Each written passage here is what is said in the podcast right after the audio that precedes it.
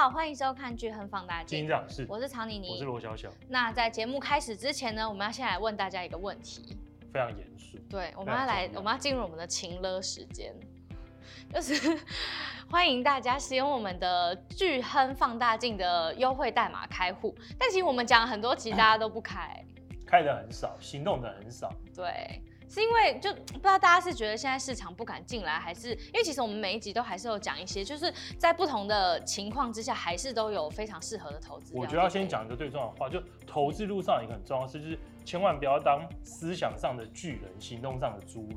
哇哦！所以你一定要用这个代码开户，不然你就是行动上的侏儒。哎、欸，你现在这样子，这样 OK 吗？这样人家会不会就不想开？为什么？歧视啊！我们歧视侏儒。我们要先讲一下，就是用我们的代码开户到底有什么好处啦？对，因为如果有订阅我们，然后也喜欢我们节目的投资，应该知道我们分享很多投资资讯嘛。嗯，那这些资讯都是希望可以帮助大家在投资的路上可以做更好的判断，然后有更高的投资报酬率。嗯，那除了其实除了这些资讯之外，我们还有额外提供一些别的在节目上或者文章上看不到的。Oh. 那那些资讯的获取方式是什么？就是要用这个代码开户。哦，oh, 对，不开玩笑，就真的是要用放大代码开户，你才会收到。对，对，所以你就会再有一些额外更多的资讯，而且其实除了那些资讯之外，因为我们其实最近才刚寄出这份报告，嗯，oh. 我们之后也会收集使用者的回馈啊，就是读者的回馈嘛，希望可以尝试弄出、写出、做出更适合大家的一份。投资报告，对，就大家想要什么，我们尽量的去优化它啦，把它弄得更全面。对啊，所以我觉得我们就像这个有一个互动的园地啊，我觉得感觉有点像这样，嗯、就是我们其实不只是单单的把我们觉得重要的东西跟大家分享，大家可以跟我们说你喜欢什么，你想要什么，你你你需要什么来帮助你做更好的投资决策判断。嗯，那就大家一起互相成长嘛。那一起互相成长的同时，当然不会只有好处，只有你拿。什么意思？不是，当然是互惠嘛，所以你要使用这代码开户啊。对，主要就是喜欢我们节目的话，就是你应该不会希望我没有工作做，只能在路边卖口香糖吧？我们勒得很彻底耶。没有，我只是说希望大家不要看到我在路边卖口香糖。哦，那那不要，就是要怎么救你？就是开用代码开户。对。好，我觉得我们已经表现的有点可怜了。大哥，这样 OK 吧？你你会想开户吗？大哥早就开了，好吗？大哥开五户。对，其实就很多人哎、欸，因为留言区有讲说，如果已经开户的人可不可以收到这份报告？那我们就跟你们讲一下，就是因为一定要用我们的放大代码开户，所以如果你已经开户，你已经是我们聚合买基金的客户，没有关系，你就请你身边的任何亲朋好友都可以开户，因为他们只要一开户，他我们下一次出报告的时候就会立马把这份报告寄给他，嗯、那你就可以再请他分享给你这份报告，这样。今天是我们的投资雷达单元，那我们要来带大家聊一聊定期定额这件事。对，因为其实从去年开始吧，就是在市场波动很大或者是不确定性很大的时候，其实我们都一直鼓励大家可以用定期定额的方式来进场。那我们今天要来破解一些定期定额的迷思。第一个就是，呃，好，是不是你要来讲？我觉得其实当然定期定额，一个是因为市场波动嘛，很多人不敢进场，嗯、所以可以搭配。尤其在市场不是这么好的时候，很多人觉得。定期定额是一个好的方式，可是我觉得还定期定额还有一个最重要、最重要、最重要的点，就是很多人觉得自己没有钱不投资，可是定期定额是帮助你做一个完整退休规划很重要的工具。嗯，因为现在大家都知道嘛，现在很多年轻人觉得房价这么高啊，物价这么高啊，反正买不起房，然后也不想结婚，就一个人，啊，一个人就赚多少花多少，把钱花光光嘛，对不对？我就被骂了。我说中了很多，我没有说你。然后你去问他说：“你为什么不做投资？”他就跟你说：“没钱、啊哦、没剩多少钱呢、啊？啊、一个月只有几千块，投什么资？还不如拿来吃一顿大餐。嗯”可是其实恰恰就是这几千块，我觉得大家低估这几千块的威力。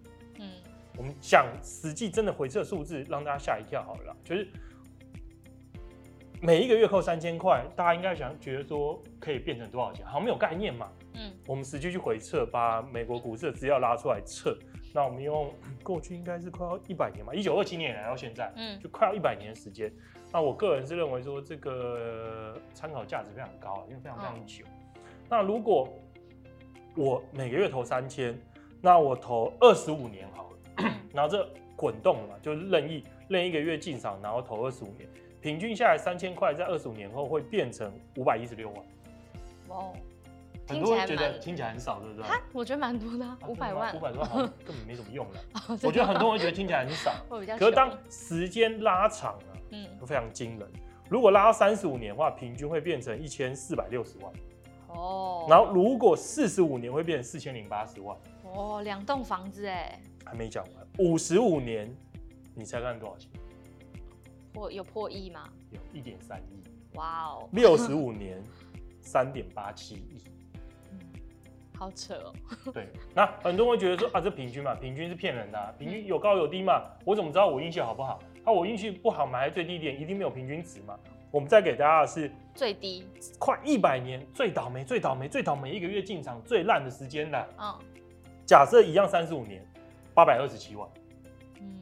确实比刚才的一千四百六十万少很多了。嗯。可是聊胜于无了。对。然后再来是四十五年，一千八百六十二万。其实听起来还不错了。五十五年四千六百三十万，嗯，六十五年是一点八亿，很高哎、欸。对，所以其实 你说三千块是不是没什么用？其实不是，三千块，因为因为其实从刚才那几个数字，你可以归纳出一个结论，觉得就是如果时间越短，其实效果很少，就是三千块其实真的变不了多少钱，嗯，顶多变个几百万，几百万，好像真的不能干嘛。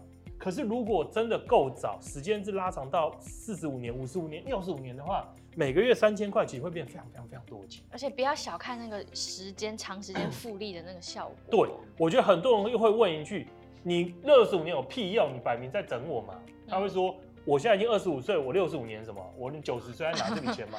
我们先大家跟大家讲两件事，是为什么你不能这么这么想。先讲第一件，第一件事，六十五年不是不可能办到的。你要想的是，如果你现在年纪很大。你现在可能三十几、四十几岁，可你小孩刚出生，你现在帮他做这笔定期定额，他到六十五岁就会有这笔钱。嗯，所以你要想的是，如果你时间不够，你小孩或是你的孙子是可以利用这个时间的威力非常惊人。嗯，第二个是时间够不够，是很多人会觉得说，我现在二十五岁，六十五年后我九十岁，九十岁是不是已经快要进棺材？我要我要我要钱干嘛？嗯，我觉得大家低估了一个很可怕的风险，这叫长寿风险。哦，你说接下来就像你相信可以活很久，我不会死啊，我我觉得我会永生啊，不是因为医疗科技进步很快，为什么我会讲这句话？是因为其实有一个呃，我我跟他分享有本书，应该叫做精准预测吧，还叫什么超级预测什么鬼？它里面就说这世界上其实有一种很特别的人，他们就很非常擅长做预测。那这些人预测的准确度是非常非常高的。然后其中有一个有一个人，他过去我记得。他这这几十年来预测几率是好像八十几 percent，所以他是非常准，很擅长预测未来。未预测，你说你说谁啊？是哪哪一种人？你说书上这种人，这种人他说类似就狐狸型的人的，就可以一直持续修正对这世界看法，然后去给出更准确预测的。哦，这种类型的人，所以所以他说其实 不是所有人都不擅长预测，是有些人擅长做预测。你说像是印度神童吗？不能讲，不要傻。然后其中刚才提到刚才那个人，他八十八十几 percent 预测的准确度嘛。他就提，他认为说，在未来好像是未来二零三零还二零五零年这段时间吧，人类的寿命应该就会比目前取得显著性的突破。就是如果没有真的那种被车撞到直接 GG 啊，或者是很严重直接外伤，其实寿命应该会大幅拉长。嗯，那几个原因嘛，就是代米机器人啊，这些的突破，未来要杀死人类变得非常的困难。嗯、人类的寿命大幅增长。不是说，就是世界上可以活千年的人，你其实现在已经出生了。有到千年，应该几百年，可能是新闻耸动的标题。哦，应该是几百，因为我记得合理的合理的推估应该就两三百，合理比较合理的。你说平均可以活到两三百？对对。然后在未来在更之后，可能就是接近永生，就是几乎不会死，只是在更之后的事。那两三百的话，其实我觉得很多人会觉得说。可是不对啊！我阿嬷这种，就是我们都会以我们现在长辈的年纪，好像九十一百就叫很长寿。哦。可是其实我先前去参加一场研讨会，在在在新加坡，然后有一个那个英国那个学者，他出了一本书嘛，他里面就提到一件事，是说，他说因为因为医疗革命、医疗的一个进步啊，我们这个我们这个世代的人的话，其实我们这个世代的人的八九十岁身体的健康程度，大概就等于你现在看到你阿妈大概六十岁。哦，所以大家，大家大家很容易用目前的老人觉得我们我们身体，我们老的时候身体会跟他们很像，其实不是。嗯、他说我们的老化速度会慢很多，而且寿命可以长很多，嗯、超过百百岁、一百多岁，其实不是很难，未来不会是一件很长很难的事。那你这时候要换个角度想哦，为什么人类人类的那个目前的退休年龄大概六十五岁嘛，嗯，六十五岁是来自于大概八十岁的时候寿命会结束嘛，哦、所以等于说你有八成的时间，你剩下两成之间才可以不工作，六十四左右。那如果你想想，如果你的寿命延长到了，就算不要两百，一百五十岁好了，嗯，你还能六十五岁退休吗？不行，嗯，你可能需要工作一百二十岁，嗯。那如果需要工作到一百二十岁，你现在还只有二三十岁，那你的定期定额时间其实不是听起来好累哦，还要工作到一百二十岁。哦，那本书上其实也 讲一个很重要，是他说提了，因为未来寿命的增长，工作时间可能要延长，所以很多东西都要改变思考方式。像以前我们习惯的方式是，我们念书一口气念到可能大学研究所毕业之后就一口气工作嘛。啊，他说未来因为你的工作时间可能拉长到非常长，你不可能一套学到的东西就够你用整个工作时间去使用。你可能需要持续的吸收新知，嗯，你才能持续跟上时代进步的脚步嘛。嗯，所以你未来状状况很可能会是一样活好几次，对对，一样不是不是，因为就研究所毕业嘛，你可能工作十年二十年停止，嗯，可能回学校进修个一两年，嗯，重新再出去工作，你可能需要好多个这种循环，好几轮，对对，并不是毕业之后就再也不学了，然后直接工作到老，所以这中间会穿插了好几年的可能休息，重新再出发，重新学习知识的时间，所以我觉得。未来我们的生活、工作，然后就是工作跟生活的平衡的方式跟步调都会跟现在截然不同。嗯，那可能回到这，回到今天的正题啦，就是我觉得大家不要低估长寿的风险，那也不要低估你会活着的时间，所以做好万全的准备，赶快开始定期定额，因为你可能可以定期定额时间是非常非常久。而且其实我我退休金那些是不是要准备的更多了？当然啦、啊，你如果你不知道你能活到两百岁、三百岁，你就需要很多钱的、啊。如果活到两百岁，我一百五十岁就花光了，怎么办？你就整去路边卖口香糖啊！一百五十岁，对啊，所以赶快做定期定额。嗯，那那接下来大家也会好奇，就是定期定额要怎么选标的？因为通常大家都会觉得可能是要那种成长动能超强劲，嗯、或者是。正准备要开始成长，不都说一些新兴市场就可以搭上它那个黄金十年的顺风车。我们要破解这个迷思，因为很多人觉得经济成长率就跟那个股市上涨的幅度是挂钩的，所以就要选经济很会成长的国家去做投资嘛？不是吗？就这个这个东西，我觉得来自于来自于一个很奇怪的点。我觉得，嗯，我觉得要先讲清楚是，我们如果把美国的经济增长率跟美国股市的那个 EPS 年增率或者股市的表现。去做统计会发现，好像是正相关没错。就是当美国这段时间经济成长率越强的时候，企业获利就越好，股市表现就越强劲。嗯，这一点是没错。可是很多人就把这个过分解释，就说对，所以美国经济增长率好的时候，等于等于企业获利好，等于股市表现好，所以代表经济增长率等于企业获利等于股市年增率，所以我要找经济增长率最差最好的国家，这就是滑坡，这完全就是鬼扯。因为美国例子是对的。可是你套用其他国家的时候，就会发现好像不是这么一回事。当全世界所有国家混在一块的话，是不是经济成长率国最好的国家的股市表现最好？其实不是。嗯，原因来自于，我觉得很多人犯一个错，是因为举例来讲了啦，嗯，印假设印度印度的经济成长率很好，可是你觉得印度的人消费的时候，他买的东西来自于哪？他不会只买印度印度企业生产的东西嘛？嗯，所以印度经济成长率很好。印度的消费很好，不等于只有印度的企业能受惠。现在的全球化年代，可口可乐是不是全世界在卖？哦，苹果手机是不是全世界在卖？嗯，哪一个这种产品不是全世界在卖？那这些美国企业，它赚的钱不是只来自于美国市场，它来自于全世界市场。嗯，所以你说，除了美国之外的新兴国家的经常动能很强，美国企业能不能享受到？当然享受到。它不止享受到，它还享受到更多。因为你看嘛，美国的像 iPhone 好了。像 iPhone 手机好，你看它的附加价值，它里面的获利几乎都被美国美国拿走。嗯，那新市场企业的产品，它有没有像是欧美企业的寡占能力或独占能力，或是度定价权，根本就没有。嗯，他们大部分处于一个完全竞争市场，所以他们产品的获利能力其实不可能有欧美企业的产品来得好。欧美企业其实利用利用他们的一些，好有点恶。我觉得这一点之后再讲啊，有在讲他的霸权了吗？对，这一点就反正有点，这种是历史上的因素嘛。他比你早先进入了某些产业，所以它的技术比你的高，比你的快，所以它在某些特定的产业取得的独占或寡占的效果，就有产品的定价权。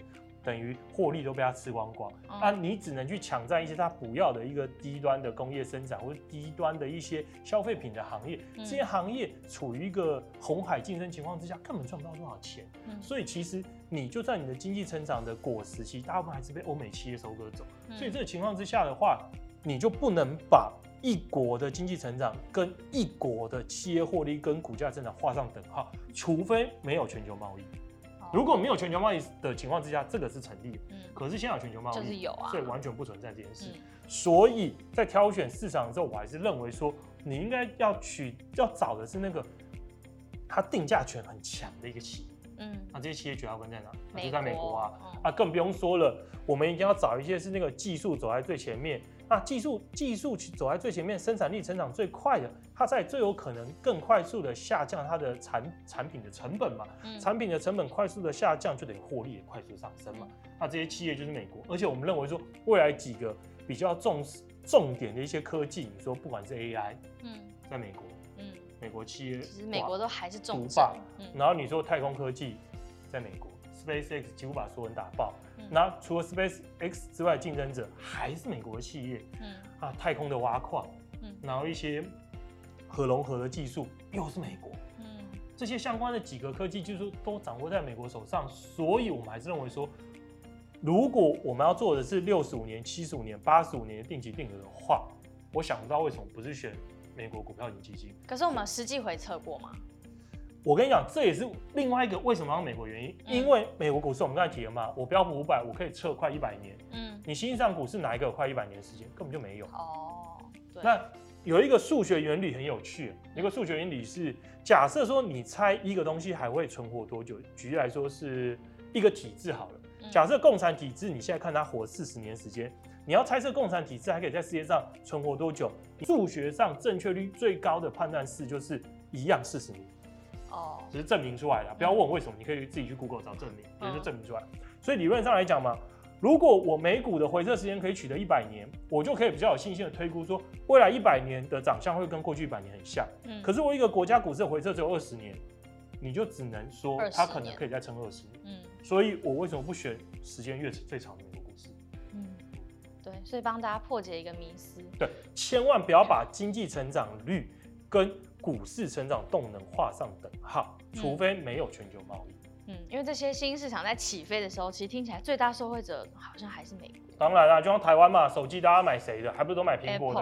那 苹、啊、果钱谁赚走？是台湾政府吗？是台湾企业吗？不是啊，大部分钱是被美国拿走的、啊，嗯、对不对？他们用最少的人在那边轻轻松松的随便键盘敲几下，或赚的钱就是几十万美金。嗯，那你说红海在中国的工厂辛苦做的东西赚几块钱人民币？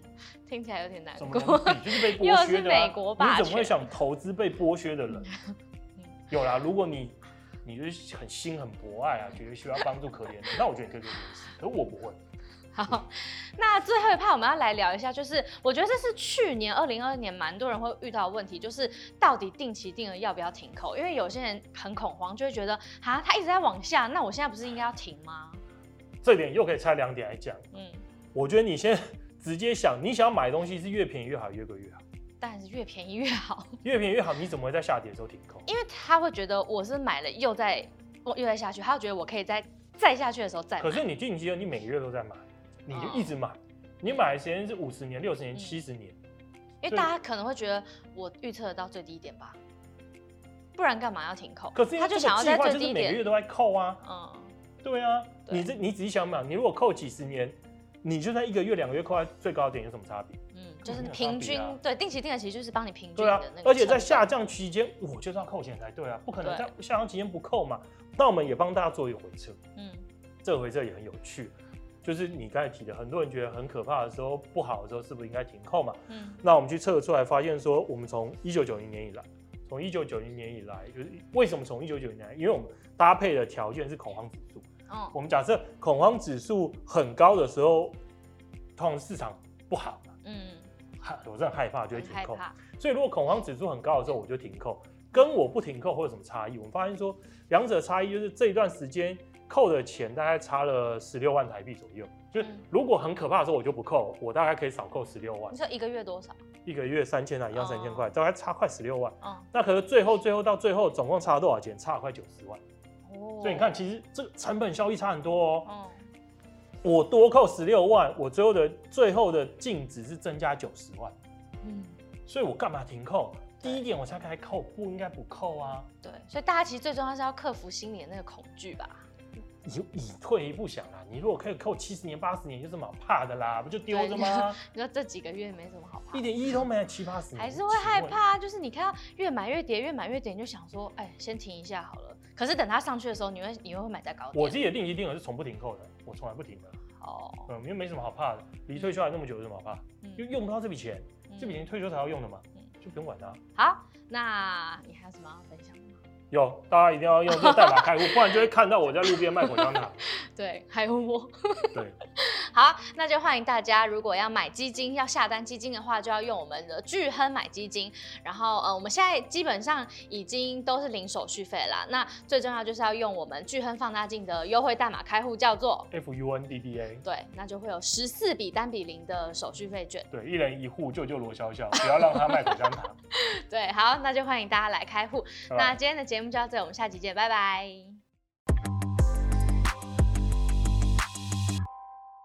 投资一定有风险，基金投资有赚有赔，申购前应详阅公开说明书或投资人须知。本公司经主管机关核准执照字号为一一零金管投顾新字第零零八号。